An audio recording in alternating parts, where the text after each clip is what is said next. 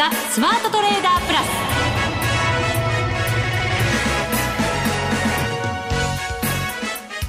全国のリスナーの皆さんこんにちは、えー、大里清です、え、今日はですね内田正美キャスターがお休みということで私大里清がピンチヒッターを務めさせていただきます。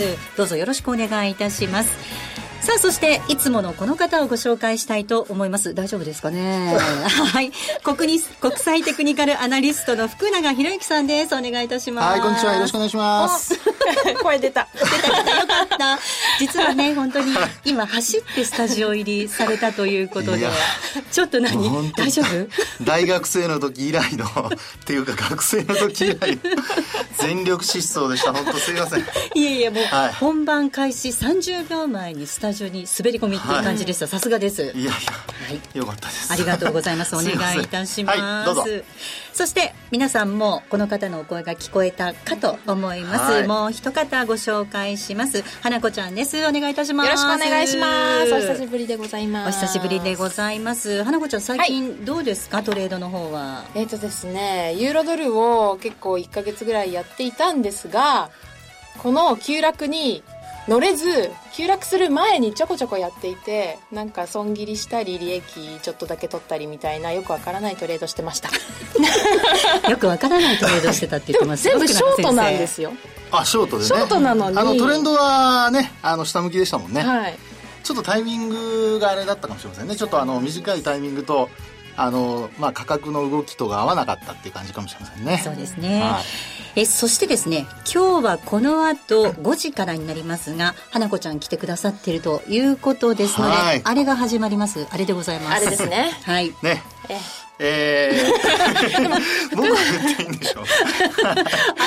あれあれあれってねもう皆さんお分かりのように、はい、第19回の FX ダービーを開催する予定となっています、えこの後のコーナーで開催要領などについてご案内をしていきますので、はい、えぜひ皆さんにもご参加をいただきたいと思います。どうですか？最近の相場環境っていう意味ではそのトレード、はいいや今回はですねあのダービーのスタートってすごくいい時期なんじゃないですかね、はい、まあ、特にあのドル円がねあの、まあ、104円までは届かないものの103円の90銭台94銭ぐらいまで今日行きましたかね、まあ、あとはあの今あの花子さんの話にもあったようにユーロはちょっと下落基調ですしね、はい、今日なんかはちょうど PMI の発表が確かあるはずですから、うん、まあ、その辺を考えると意外とトレンドが出て、はい、皆さん儲けやすい環境かもしれないと。うんちょっと実際のトレードに忙しくて、ダービーに参加できないというのはちょっと一番困りますけどね。そうですね。はい、まあちょっと動きが出ているところなので、花子ちゃんもぜひ頑張って、うんはい、頑張ります。はい、いただきたいなと思います。はい、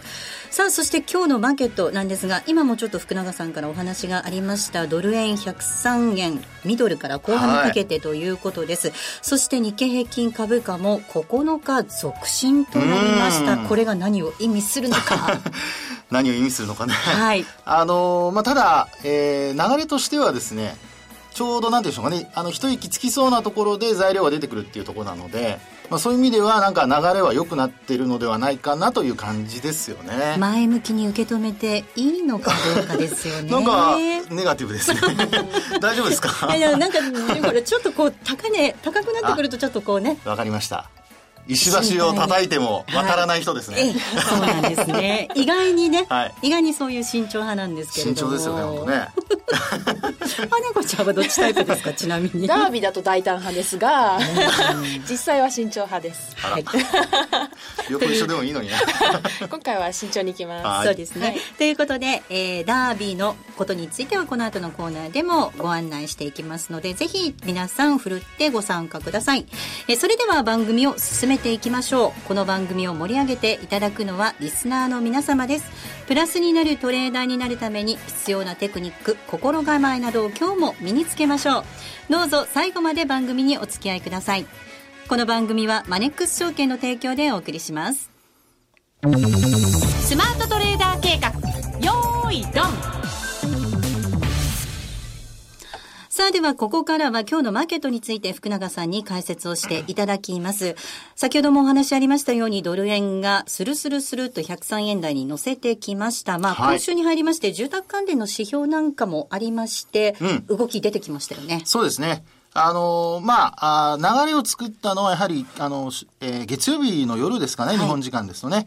あの、NHBA の、まあ、住宅価格指数ですね。はい、これが、まあ、予想を上回る結果になりまして、まあ、その、おあと、許可、えー、その翌営業日でしたかね。住宅許可件数なんかも、あの、着工許可件数ですね。そのあたりも、あの予想幅に上回ったということで、まあ結果的にこう価格がまあ、あこれまでなかなかこう、52周移動平均線を下回るような動きが出つつも、まあ下回らなかったという流れでしたけども、まあそこから結果的にこう反発するような形になって、まあ103円台に乗せてきたっていうのがですね、まあ今回のあの FOMC の議事録を見ての流れにつながったと。いうところでしょうね。はい。今お話に出てきました、その FOMC の議事要旨なんですが、これについてはどんなふうにご覧になりましたか、はい、そうですね。あの、これ自体もですね、割とあの、中身が、まあ、ちょっとマーケットは先読みしすぎかもしれませんけどね。はいえー、あの、高派的な内容だったと。まあ、高派とかハト派とかってよく言われますけども、まあ、高派というのがどちらかというと利上げ派ですよね。はいで、ハト派というのが、どちらかというと、今の金融緩和をずっと継続するという立場ですね。うん、まあ、その両方の立場の中で、まあ、今回の議事録を見ると、ちょっとね、利上げに関する話題が、まあ、要は出口戦略に、えー、関しての話題が、まあ、その中で出ていたということからですね、少し、えー、こう、まあ、ドルが買われる流れになったと。うん、まあ、結局そこで弾みがついたって感じですよね。そうですね。はい、あの、今回ね、私、その、議事要旨の発公表後の動きを見てた時に思ったんですけど、はい、為替は高派的なものを材料視し、はい、株式はハト派的なものを材料視したのかななんて思ったんですけど、ね、確かにどうなんですかね？あのこれですね、日中の動きを見てるとよくわかるんですけど、はい。実は昨日の夜、その、まあ夜というか、まあ、あの、日本時間でと未明ですよね、3時頃ですから、まあその時って、まあニューヨークダウに関して言うと、ちょっとやっぱ上昇して始まったんですね。うん、どちらになるかわからない。はい、で、どちらかというと、あの、今の、えー、はな、大里さんの話にあったように、えー、為替、えー、為替市場はどちらかというと、引き締めを望んでいるというかね、はい引き締め方向。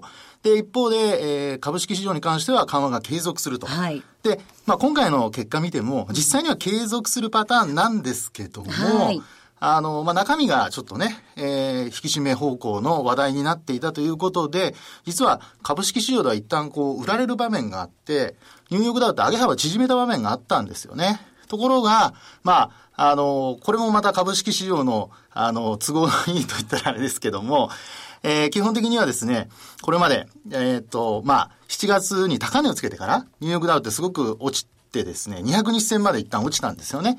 まあ、その、まあ、戻しの途中というところもあって、結果的に、まあ、売りをこなして株価は戻して、結果的に59ドル高でしたかね、60ドル近く上げて取引を終えたと。いう流れになってまして、まあ株式市場このままですね、交換するかどうかちょっと別としてですね、とりあえず無難に過ぎたというのが、まあ、昨日の結果だったのかなっていうところだと思いますね。はい。ニューヨークダウは59ドルの上昇なんですが、ナスダックについてはわずかですが、昨日はマイナスだったということですもんね。はい、ねで、あと S&P500 もですね、あの、高値に近づくところで、まあ、取引を終えているということですから、まあ、そう考えますと、ナスダックにしても、うん、実は昨日下げてはいるものの、うん、これって今年の高値もうすでに更新してるんですよね。はい。えっ、ー、と、先、今週ですね、確かね。えー、なので、まあそういう意味ではやっぱり上がってきたものが一旦利食われて、で、下げたものはまた買い戻されて株価が上昇するというですね、なんか、本当に都合のいい流れになっているというかですね、株を、要するにロング派にとっては都合のいい。えー、株を持ってる人にとっては都合が良くて、で、あと、あの、ドルをロングしてる人にとっても都合のいい流れになったと。ですから逆の方向でですね、あ、これはちょっと利上げが早いぞ、なんて思ってですね、株を売ってた人たちにとっては、なぜ下がらないというですね、これはショート派にとっては相当やっぱり昨日の買い戻しというか、まあ上げというのはですね、結構、まあこれが続くようですと、はい、響いてくるのではないかと。いうふうに思いますね。そうですね。はい、そうなると今晩のアメリカ市場がどんなふうに反応するのかっていうのをちょっと見ていきたいところではあるんですが、はい、一方の日本株、はい、9日続伸です。これ、ね、去年の12月末以来のことなんですね。そうですよね。で、これあの、9日続伸でですね、やっぱり一番やっぱ注目すべきポイントは、はい、今日なんか見てますとですね、あの、中身見てると非常に面白いんですけど、ええあの、輸出関連株が意外と業種別の上位に出てないんですよ。はい。今日のですね、えー、業種別のあのランキングの上位なんかを見るとですね、トップが何だと思います？えー、なんだろういきなり花子ちゃんに聞いたあれですけど。旅行会社とか？旅行会社。なかなかいいとこついてきますね。すいません、ちょっと株は。輸出関連ではなく、内需系なんかが上に来てたりとかするんですかね。さすが大里さん。そうした中で、はい、なんと、今日はですね、トップは証券株です。あへマーケットが良くなるとやっぱ証券株買われますね。はい。はい、で、その次がですね、その他金融。いわゆる消費者金融のところですね。で、3番目が不動産。はい。そして、ゴム。うん。で、5番目、ベスト5の5番目が保険。はい。あら、なかなか自動車とか出てこない。輸出関連がベスト5に入ってないという。はい。これが結構今日の中ではですね、面白い現象かなって感じなんですよね。はい。103円の90銭台まで入ったにもかかわらず、ドル円がこうそこまで触れてですよ。で、まあ確かにあのユーロなんかもちょっと弱いとはいえ、でもちょっと前の水準から比べるともう136円7円というところですんでね。これあの想定為替レートから見てもそんなに悪い水準ではないので、まあ、基本的には売り材料にはならないと。そうすると、なぜか今日は証券だとかですね、不動産だとか、内需関連株が円安にもかかわらず買われていて、流れとしてはですね、意外と輸出関連株、なぜこうみんなが手をつけないのか。うん、もちろんあの上がってはいるんですよ。はい、上がってはいるんですが、まあ業種別で今日下げたのはたった2業種だけですからね。はい。あの、金編の工業ですかね。あの、鉱物資源の工業と、それから空運の2業種だけなんですよね。で、まあそう考えますと、全体的にかさ上げはしているんですけど、えー、まあ輸出関連株は、まあ今のところまだ買われていないと。これ決算発表待っているのか。え？終わったばっかりのいやいや、中間期のね、情報修正を待ってるのか、あはい、あるいはですね、えー、まあ、あの要は、海外に日本の企業って進出してるじゃないですか。そうですね。ですので、海外比率が上がっているために、はい、まあ、業績への寄与度、まあ、影響度がそれほど高くないと見ているのか、あるいはですね、為替がそんなに円安まだまだ続かないと思っているのか、どこでしょうか？ね。どれでしょうか？まあこれ以外のものもひょっとしたらあるかもしれませんけど、まあ今の今日の流れを見る限りですね、そういう意味では、なんか、あの、買われたんだけども、今お話したようにベスト5にも入ってこないっていうところなので、意外とね、6位に精密機器が入ってるだけなんですよね。うんというふうに見ると、まあやっぱり流れとしては、えー、まあ為替株ともに上昇してきてはいるんだけども、はいえ。ー、なんか、あの、これまで、あの、要は、えー、こう、定型的に、こう、まあ、セオリーとしてですね、円安になれば輸出関連株が買われるっていう流れではなくて、どちらかというと内需関連株が買われたっていうような流れになっているっていうところをですね、ちょっと皆さん頭に入れといていただいて、ひょっとしたらですよ、いい方向に考えると、これからさらに円安が進んだ時に、いきなりドカーンってまた輸出関連株、メガサ株が上がる可能性もあるので、これはあの、あの、ネガティブな方向とは、かん、あの、まあ、一概には言えないのでですね、まあ、これはちょっと見ておく必要があるのかなっていうところだと思いますね。はい。まあ、おっしゃるように、その海外拠点、企業が海外拠点増やしてますから、構造的にはね、はい、円安がこう大きく効いてくるっていうのは少し昔とは変わってきたのかなっていう部分はありますけれども、はい、まあ、特に今日は証券株が上昇したっていうことでは、ちょっと先高感期待できるかななんていう感じもありますけれども。ね、あの、一つありますよね。マーケットってね、あの、大概証券株買われる時っていうのは、例えば売買高20億株2兆円超えるっていうような、はい、まあ、マーケットが活況になってくると買われる傾向にあるので、まあ、そういう意味では、あの、今の大里さんの話のように、ちょっとね、先高期待っていうのが、まあ、出てきたために、より一層こう、まあ、相対的に見て、えー、まあ、買われ、輸出関連株が買われなかったというよりも、えー、証券株が余計買われたっていう見方でもいいのかもしれないですけどね。うん、これあれですかね、やっぱり政策、追加の政策が出てくるっていうことを、はい、マーケットは見ているんでしょうか。ね。政策ね。まあ、ちょっとここまでね、昨日まではほとんどの動きがなくて、えー、まあ今日も午前中までですかね、あの、6日連続で、あの、100円未満の値動き、はい、ね、寄り付いてから、ええ、で。こういう時っていうのはやっぱ方向感がなくて、まあ、ロソカシ見てもほとんど十字足のようなものがずっとちょろちょろこう並んでるって感じですからね。うん、まあ、それからすると今日は久々に陽線ができたっていうことなんですけど、まあ、これ自体、その今の話にあったように、その、まあ、外部環境だけではなくて、はい。えー、内需関連株が買われたその背景を一つ考えてみると、えー、政策期待っていうのもね、うん、なきにしもあらずで、うん、まあこれもし両方揃ったら、まあ、ちょっとあまりにもいい話ばかりしすぎですが。ちょっとね、株価年末に向けてのちょっと期待と、そうですよね。それからもう一つやっぱ為替もですね、はい、やっぱりさらなる円安に向けての期待。そうですよね。ね、そういうこう支援材料というか後押し材料が出てくるあの可能性がこう残ってるってことですよね。はい、うん、うん、まああの、46のね、GDP なんかが大きくこう、個人消費が落ち込んだっていうのもありまして、ええ、マーケットでは本当にその追加の緩和があるんではないかっていう話になってますから、はい、それがもしあれば、さらなる円安にもなり、うん、株式市場にとっても、大きな 後押しに。ね、本当そうですよね。なってくるんですね。まあ、行き過ぎはちょっと困りますけどね。でも105円を超えるような水準になってくれると、まあ、あのーそうですね。マーケットではもっと円安を望む人もいるかもしれませんけど、はい、まあ実生活としてね、考えた場合に、やっぱり6円から7円、あるいは8円ぐらいまでのところで、えー、推移してくれれば、うん、まあ、あのー、なんとかですね、今期も持ちこたえて、で、私、都合のいいこと言えば、はい、あの、来期ちょうど終わる3月か4月ぐらい、ちょっと円高に触れて、あの、またスタートラインが低くなってですね そっからまた上がっていくっていうね、ちょっと都合良すぎですけども そういうね、流れになるのもいいのかなと。うん、あともう一つですね、はい、まだ時間ありますかねごめんなさい、短短時間だけに。あの、大丈夫ですよ。ニーサあるじゃないですか。ええで、ニーサって、あの、まだ口座を作られた方の中で、枠を全部使ってない方って結構いらっしゃるみたいですね。うん。はい、株のね。ええ、で、これって作ったんだけど、あの、枠を埋めてないっていう人はですね、これ年末に向けてもし株が上がり始めたら、これね。入ってくるでしょうね。そうなんですよ。またまた。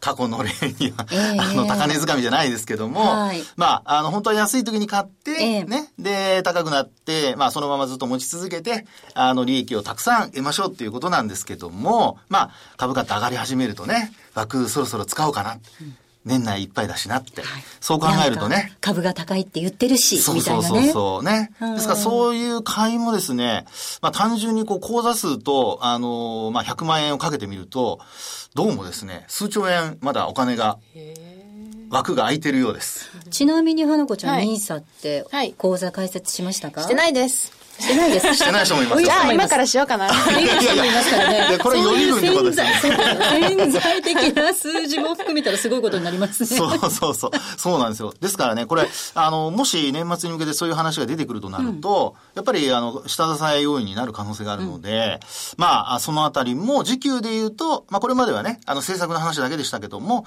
まあ、時給面でもひょっとすると、いい話が出てくる可能性があるので、まあ、あの、急落だとか、あとね、えー、本当に利上げが早まるとかっていうことで、それこそ先ほどのニューヨークダウじゃないですけども、大幅に下落するとなると注意しないといけないですけどもね、えー、それまでは、まあ、なんとか、こう、ゆっくり見てられる状況が、ちょっと、えー、続くんじゃないかなと。続くといいなと。あ、そうそう、続くといいなとね。いうところですかね。そうですね。はい。はい。ここまではスマートトレーダー計画、用意ドンでした。初心者から上級者まで。FX ならマネックス証券の FX プラス。現在、FX のサービスを提供している会社は世の中にたくさんあります。そんな中、マネックス証券の FX 口座数が増加しています。マネックス証券の FX プラスには選ばれる理由があります。最低取引単位は1000通貨単位だから少額でもお取引が可能です。リスクが心配な初心者の方でも始めやすい。また、米ドル円やユーロ円などの主要通貨から、高金利通貨の5ドル円や南アフリカランドまで豊富な13種類の通貨ペアを取り扱っています。さらに直感的で使いやすい取引ツールをご用意。スマホでもパソコンでも時間や場所を問わず手軽にお取引できます。もちろん為替取引に役立つ投資情報も積極的に提供中。現在、講座開設キャンペーンを実施中。講座開設のお申し込みは、パソコンやスマートフォンから、マネックス証券で検索。まずは FX プラスの使い勝手を堪能してみてください。今すぐお申し込みを。当社の講座開設、維持費は無料です。講座開設に際しては審査があります。FX は予託した証拠金額より多額の取引を行うことができるレバレッジ取引であり、取引対象である通貨の価格や金利の変動により、予託した証拠金額を上回る損失が生じる恐れがあります。お取引の前には必ず、契約締結前交付書面の内容を十分お読みになり、リスク、手数料などをご確認ください。マネックス証券株式会社、金融商品取引業者、関東財務局長金賞第165号。みんなで参加、今週のミッション。さあではここからは今週のミッションのコーナーです。え冒頭でもお伝えしましたように、え本日の5時からです。え第19回 FX ダービーがスタートいたしました。はい。パチパチパチパチパチパチ。スタートいたしました。イェーイということで、えー、改めて花子ちゃんに開会を宣言していただきたいと思います。お願いいたします。はい。ここに第19回 FX ダービーの開会を宣言いたしますイエーイ開会しましたなんか今日の花子ちゃんの声は、なんか男っぽかったですね。あれおかしいな。あの、意気込みを感じます、そうそうそうそう。なんか、リスナーの皆さんそう感じませんでしたね。僕声変わりが。成長期ですかあ、もうだいぶ成長してますよね。成長しすぎました。いやいや、そんなことありません。はい、ということで、はい、そんな男らしくこう語ってくれた花子ちゃんでございますが、改めて意気込みなんですが、どうですか？意気込みですか。あれ？あれ？れ？いや、もう前回散々だったので、今回は慎重に、かつ団体、大胆に、もう噛んじゃった。秘めたら重いですよね。うちに秘めたら重いでね。そうですね。はい。もう、ユーロドル一本でいきたいなと。あ、でもな、ドル円もな。花子ちゃんはユーロドルが好きなんですね。好きです。もともとドル円よりは、ドルストレートの方が好きで、ですね。なので、ユーロドルちょうど下落してきたので、はい、うん、乗りたいんですけど、でももう年初来安値更新してるし、ここから 多分ショートで入るとまたなんか踏み上げられてっていういつものパターンだと思うんで、どうしましょう？あのあのですね、トレンドってほら、やっぱり続くこと多いじゃないですか。はい。ですから、あの、入るなら早く入らないと、よくあるパターンはやっぱりね、あの、その今の話のように、迷って迷ってショートした挙句にね、こういう買い戻されちゃうっていうか、踏み上げられちゃうっていうパターンが多いので、まあ今の、あの、花子さんのね、頭の中にあるイメージ通りであれば、まずはやっぱり自分を信じて、そのまま、やっぱり実行に移すっていうのがいいんじゃないでしょうかね。はい、じゃあもう今日、あの、参加してすぐにショートします。い や、いいんじゃないですか？で、あのとりあえずね、利益をこう、ちょこちょこ貯めながら、またまた大胆にやってもらえると。大胆に。はい。次回のね、放送の中で、トレードを見るの楽しみですけど。わかりました。エントリーは大胆に、はい、決済は慎重にいきます。お、いいですね。なんか成長したなっていう感じが。大里さんめっちゃ笑ってるんですけど 大丈夫ですか？大丈夫です。違うの違うの。私ね、花子ちゃんほらこう遠くから見てるとスーッとしてて、いつもこう冷静な感じがするじゃないですか。うん、いいなんか、男気があっていいなって思っちゃった今。嫌いじゃない。同じタイプだなって思って今。ありがとうございます。見ておりました。世の男性陣はどう思ってるんでしょうか。それが魅力のところで魅力でもあるんですけど、ちなみに、えー、今日お休みですが、ウッチーは、えー、前回120位だったんですが、21万円のプラスを出していました。うんはい、えー、私、うちに変わりまして、ええ、心意気をうちになり変わりまして、参加するわけじゃないんですね。僕も人物で言いませんけど。えっと、内田さんはですね、今回の、はい、ダービーではトップ10を狙って頑張りたいと思います。トップペアについては内田さんに聞いていただきたいと思いますが。わかりました。はい。はい、それ、上位にこう食い込んでいくイメージで。うんやると思いますので。そうですよね。本当に。以前ね、上位にちゃんと食い込んでますからね。な、はい、なんせもう19回もやってるんですからね。これまで18回やってるわけですからね。そうそうそうそう。そっと福永さんからもね、はい、アドバイスがあるとは思うんですが、改めて、はいこの相場環境、アドバイスという点では、どんなところ注意が必要でしょうか、はい、そうですね。やっぱりドル円を、やっぱこれから狙う人は、今ね、100歳の後半までっていう話を冒頭しましたけども、やはりあの、104円台に一旦節がありますんでね、まあ、そこをやっぱりクリアできるかどうかで、まあ、戻してくるのか上昇するのかって、やっぱ、やっぱあの、分岐点になると思うんですよね。ですから、やはりその辺をやっぱりまず、こう、少し、あの、後ろに引いて、俯瞰してみるっていうことはまず重要かなと思いますね、ドル円に関しては。俯瞰すると入れなくなっちゃうんですよね、また。その場合はですね、はい、あの、徐々にこう視野を狭くしていけばいいです。はい、少しずつね、ええ、はい、ピンポイントにこう絞っていく。まずは広く見てみて、はい、だんだんこう狭くし、ここぞというところには足を踏み入れる。踏み入れる。ですね。だんだんほら、彼氏を、あるいは旦那さん絞り込んだ時と同じですよ。どうですか？なんとも言えないですね。確かにその104円っていうのが、はい、あの、節になってるというか、今日も103円の後半はいくんですけど、104円まではなかなかっていうところですもんね。ねそこでやっぱりリグわれてるっていう状況なので、えー、ですから、まあそのあたりをやっぱりちゃんと頭に入れてトレードをすると、まあある意味やっぱりレンジ相場っていうのがあの出来上がるじゃないですか。うん、まあその中で加減をまず確認をして、で加減と上限の間でトレードをする。で、それをブレイクしたら、まあその方向にまたついていくとか、ポジションを広げるとかね。で、ユーロドルに関しては、やはりやっぱり先ほどの花子さんのように話し合ったように、やっぱこう安値切ってるとこですんでね、やっぱトレンドが発生してるってとこですから、まあ、どちらかというと戻りを売るっていうふうに考えた方が、利益は取りやすいかもしれないですよね。あの、ドルの動きに関しては、まあ、もちろんその FOMC の議事要旨もあったんですけど、はい、今週末のそのジャクソンホールでの発言っていうのもちょっと見てからっていうところもありますかね。そうですね。まあ、日本時間のね、あの、えー、金曜日の夜23時。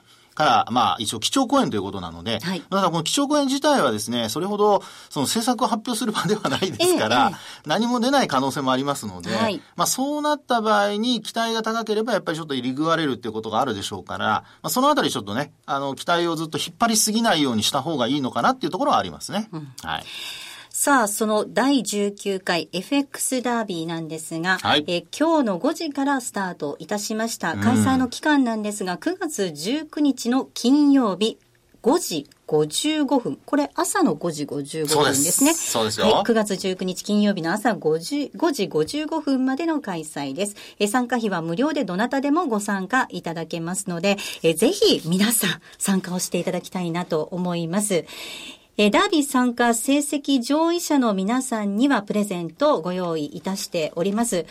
まずですね、第1位になりますと、マネックス賞ということで、全国共通百貨店商品券を3万円分プレゼントさせていただきます。いいここ目指していきたいところですね。ね本来ならね。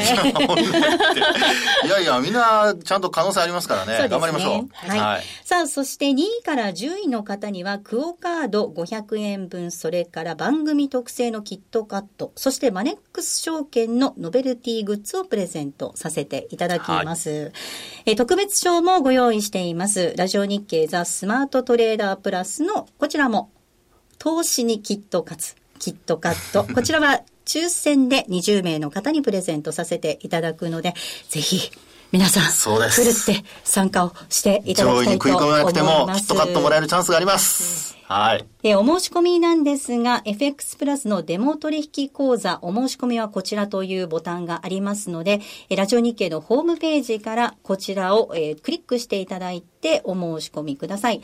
えー、本名ではなく、ラジオネームなんかでご入力いただいて、えー、ランキングを発表させていただきますので、ラジオネームでご応募いただければと思います。たくさんの皆さんからのご参加お待ちしております。お待ちしてます。さて、お送りしてまいりました、ザ・スマートトレーダープラス、うっちーなしでもなんとかやり遂げることができて、今 安心しております。ということで、ここまでのお相手は、福田博之と、花子と、大里清でした。それでは皆さん、また来週この番組はマネックス証券の提供でお送りいたしました。